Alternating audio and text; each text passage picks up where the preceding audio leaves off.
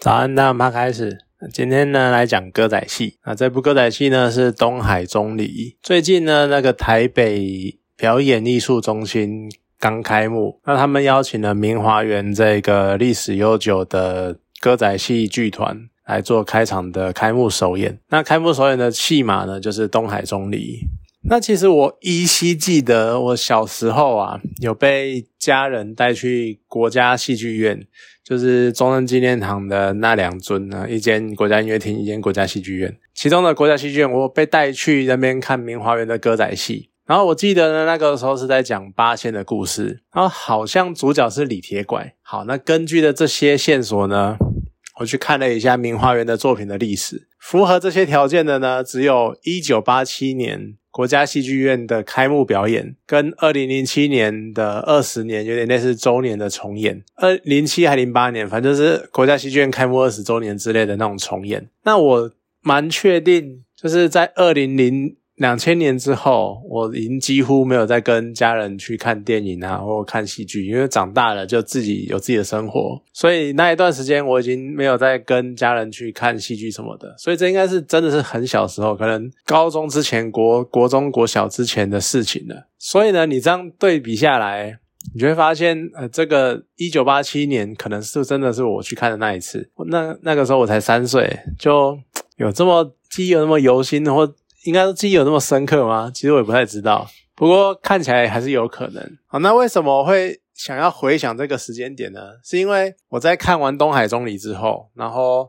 他们最后演员在谢幕的时候，孙翠凤他就出来讲了很长的致谢词，其中有提到一九八七年他们剧团随着国家剧院的开幕，然后要演开幕的那个表演。那他们那个时候呢，演出的叫做《蓬莱大仙》的戏码。刚好就是李铁拐的故事。那以李铁拐这个八仙的角色呢，开启了整个八仙系列的，就是后续的作品。那李，曾经说蓬莱大仙是第一部。那他讲到三十五年后，也就是今年，他在以八仙系列的最后一个作品，也就是第八仙东海钟离，讲的是汉钟离钟离权。他作为台北表演艺术中心的开幕作。如果我刚刚的回忆没有错的话呢，诶，我就很刚好的有。跟到头尾两部作品，也算一种有始有终啊。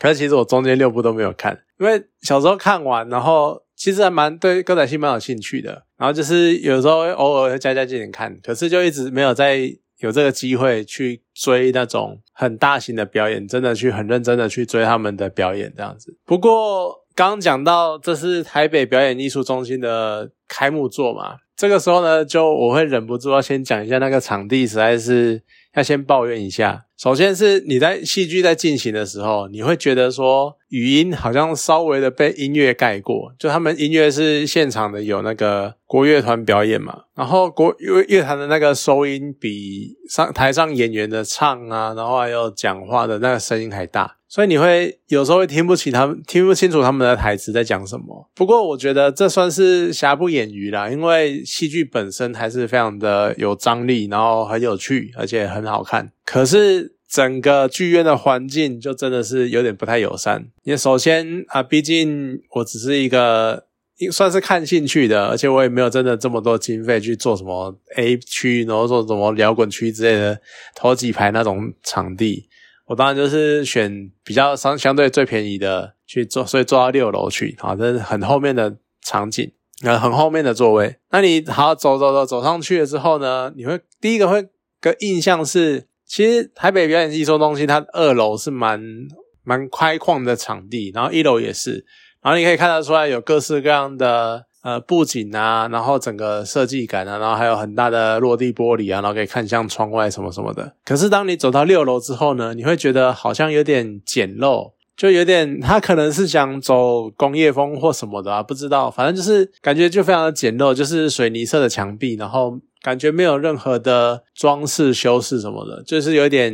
感觉上有点简陋啦，不太像一个这么重要的表演的。地区东中心这样子，那再来呢是我要去找座位嘛，我的座位是单号，他首先呢会跟你说你的座位是在第二区，好，那我就开始找第二区嘛，好，第二区要进去，结果呢他的门外面分 D one、D two，啊，D 一、D 二、D 三，结果进去呢，其实的整个 D 区是同一体的。那这个时候你就已经会有一个疑惑，就是那你干嘛要分成三个区？而且再来是它是单双号分开的，就是一边单号一边双号。在这样的情况之下呢，其实我觉得比较好一点的做法，应该是你要告诉观众哪一边是单数区，哪一边是双数区。因为我首先我是第二区，然后第二区你的门就在中间，然后你会觉得说，哎，我应该走进去中间那一个门。那他既然在中间，那我应该走进去。我预期是我进去之后，我可能我的右手边是单号，左手边是双号，或是倒过来。但是应该我应该走在分界线上吧？结果没有，我走进去的是一个双数区。那我要去单数区呢？我要绕过去，或者说我要穿过观众席。好，那这其实也好像也还好，就是那我就穿过去就好了嘛，有什么大不了的？偏偏它座位的设计呢，让这个大不了呢变得非常的大不了，非常变成一种灾难，就是你。它那个座位的设计是你坐下去之后，你的膝盖已经几乎要顶到前面的椅背了，或者是顶多可能一个拳头，或者是简单讲就是一个绝对不太可能让人家可以直接走过去的空隙。所以呢，当你要跨过观众席的时候，你就会看到这一排的观众全部都站起来，然后往后退，把椅背收起来，然后所有人往后退，然后让出一条通路让你过去。他可能真的很想要给人家那种宾至如归的感受吧，就是。一群人直接列队欢迎你，然后欢迎你入座，然后给你一种贵宾般的感受。就他这设计实在是有点问题。就我不知道为什么你不能设计的稍微宽一点或者什么。而且这一个设计，我觉得应该是已经没有办法挽回了，因为它场地的规划已经做下去了。这个应该是硬伤，它已经没有办法再修改了。所以我觉得算是一个蛮可惜的设计。好，不过除去这些不便呢，在开演之后。哎，那个气氛就来了。毕竟你刚刚讲的那些不便之处，其实是场地的问题，跟名花园没有关系。而且一开演之后，就是你看到那种很绚丽的舞台的特效，然后还有那种我已经很久没有听到那种二胡啊、胡琴的声音啊，然后再加上锣鼓啊，那砰砰砰砰，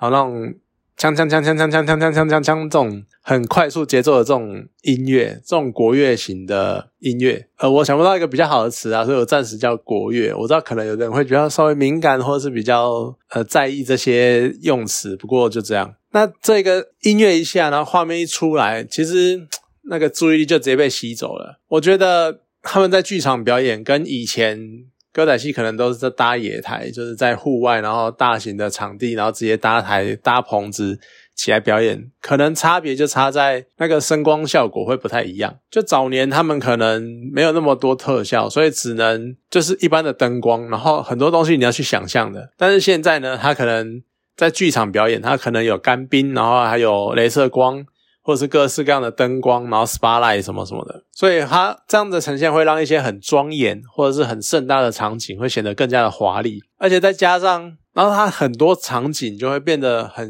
漂亮，非常的完呃非常完美，然后你很想就是拍下来，或者希望有个什么剧照什么的。还把它做下来，做成海报，然后贴在墙壁上面，真的是非常的赏心悦目的一幕。而且加上它这个是古装戏嘛，呃，他前阵子有一部叫《名名战录》录的，然后他好像是有结合一些现代的，我就没有看到他们所谓的现代的歌仔戏服是怎么样的状况。但是这一部呢，是还是偏古装类的。那古装类的歌仔戏扮起古装的那种戏码，我那个。服装啦，那个头饰啊，然后身上大大小小的配件啊，什么什么的，就真的是非常的繁复，非常的复杂，所以你看起来就是非常有气势，然后非常的华丽。可是你也可以想象得到，他那一整套穿出来表演的，这应该也是蛮辛苦的，因为你要在台上跑啊、跳啊，然后走路、走步啊，什么什么的。不过感觉看起来歌仔戏就是会比西洋的歌舞剧还要华丽很多。因为那个感觉气氛啊，然后还有那种刺那衣服装，还有什么刺龙刺凤啊，然后什么各种刺绣花样什么的，所以我觉得真的是就那是一个很棒的，我觉得很棒的视觉盛宴那种感觉，就给你很好的视觉享受。而且我还有好奇一点是它的那个布景，就整部看完，我觉得我还是不知道那些它后面有一些什么假山啊，或者是一些像呃围篱呀、围墙什么的，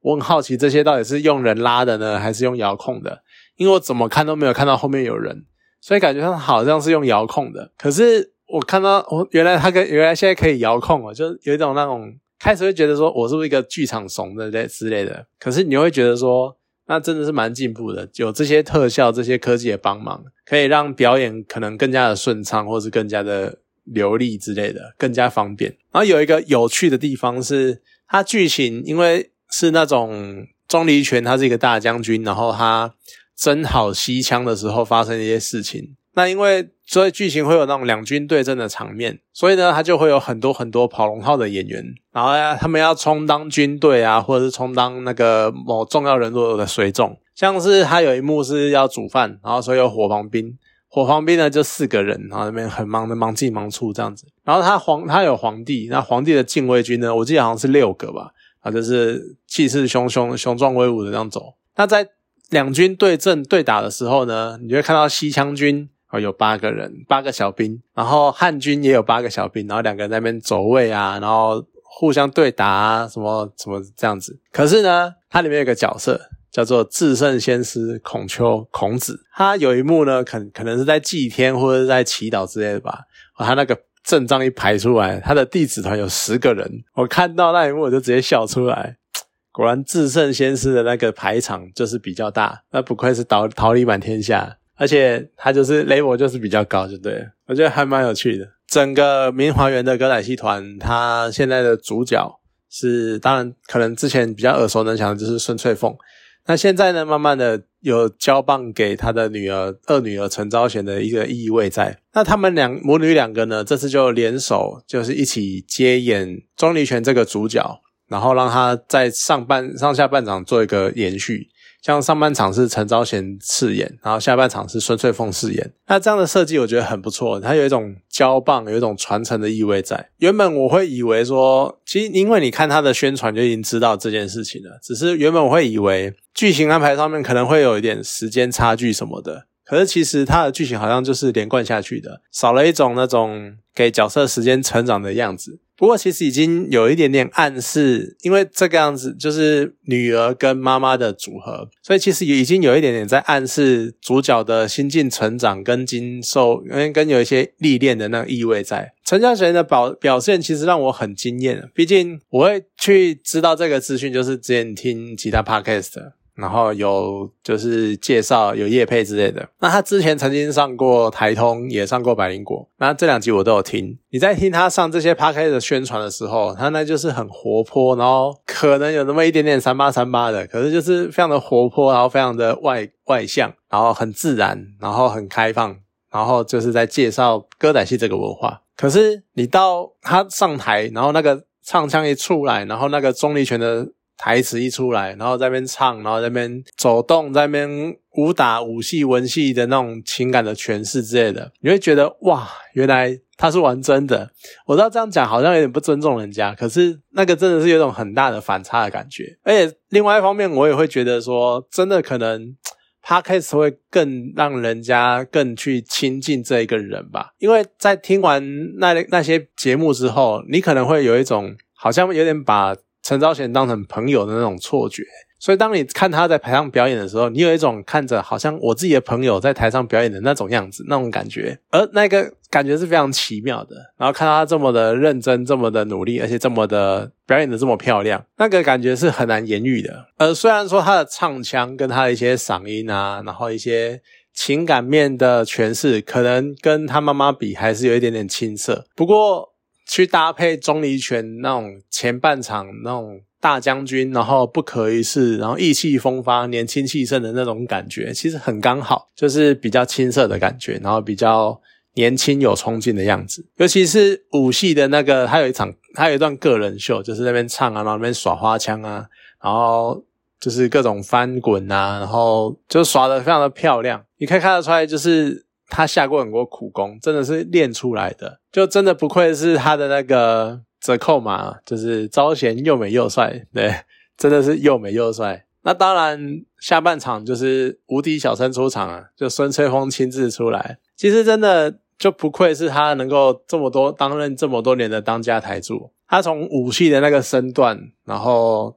打戏的那个套路之类的，然后再到文戏，文戏的话呢，他又有跟白露明，也就是女主角，是他的大女儿主演的，然后他们之间那种柔情似水的感觉，然后还有就是跟西羌国王那梨树的对峙的时候那种霸气、那种将军的气息，然后再到后面发生一些悲剧，然后他去质问汉灵帝那种恩将仇报的恶行的那种悲愤的感觉。你都可以感受到，好像非常的令人感同身受，甚至于是他在质问汉灵帝的时候，那种悲愤的感觉，会让你有一种他真的是超坏，汉灵帝真的是超坏的，你很想要冲上去暴打那一个昏君一顿。就是你可以，他跟他的唱腔能够激起你的那种情绪，我觉得真的是很厉害的。那当他出场的时候，你可以听到满场就是掌声啊，然后非常的大声，然后还有。各种各式各样的欢呼，真的，它已经就变成是一种象征，一种它等于明华园的那种程度了。我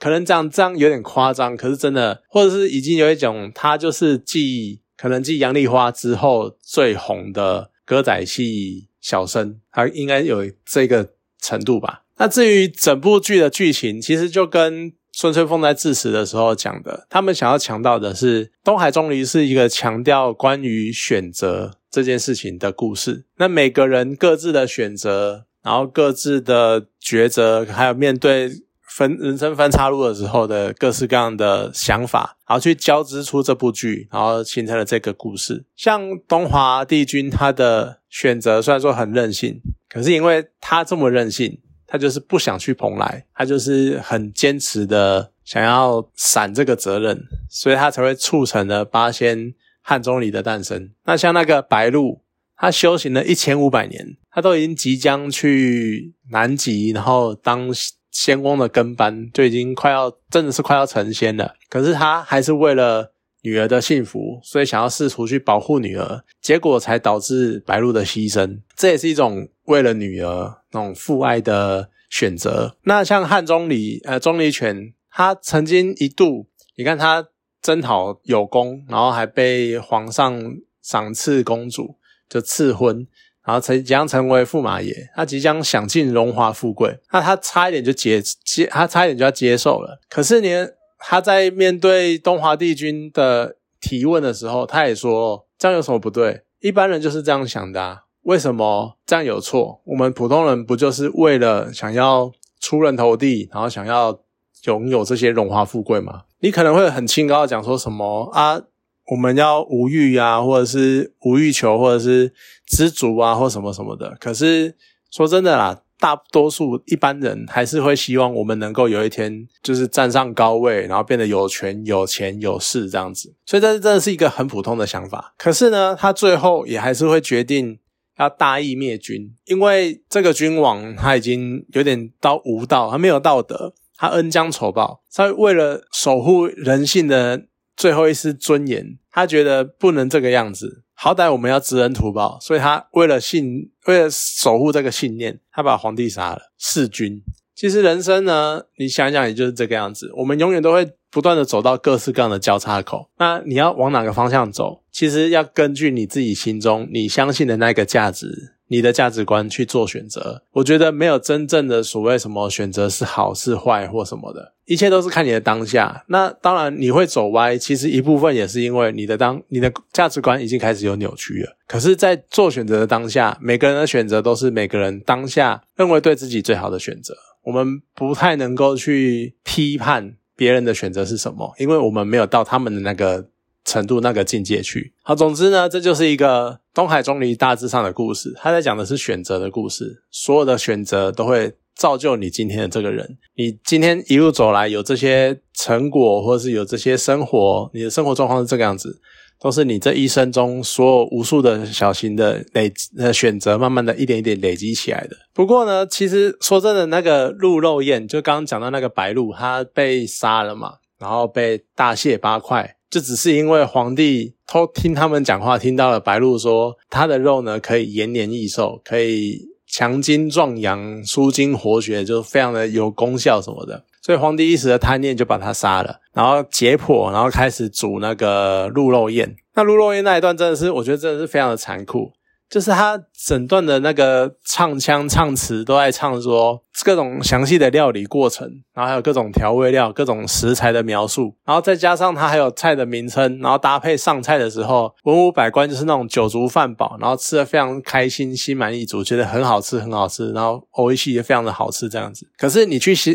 想到这个食材的来源是什么，跟皇帝那一个为了私欲然后忘恩负义那种嘴脸，你就会觉得那一段真的是尴尬到你是尴尬到你连脚趾头都在扭曲，你就觉得非常的不舒服，就你是不断在苦笑，因为真的是超级讽刺的，而且那一段就已经感觉非常的地狱，就真的很残酷。你再去对比最后鹿群的那一个遭遇，你也会觉得他非常的非常的惨，就是鹿群为了帮助所谓的人类，那结果几乎死光，你就会觉得说，哦，这个。也太太地狱太悲惨了吧？那导致你最后，当然钟离权他也是成仙的嘛，他前往蓬莱仙境，然后当他的八仙之一。可是你真的完全开心不起来，就整个结局、整个后果、整个事件的所有的一切，你真的是会觉得说，这其实是个悲剧吧？就可能钟离权成仙变成是仅有的一丝丝慰藉那种感觉，就真的后面说的，我觉得有点太沉重了一点，就有点措手不及。那这是看。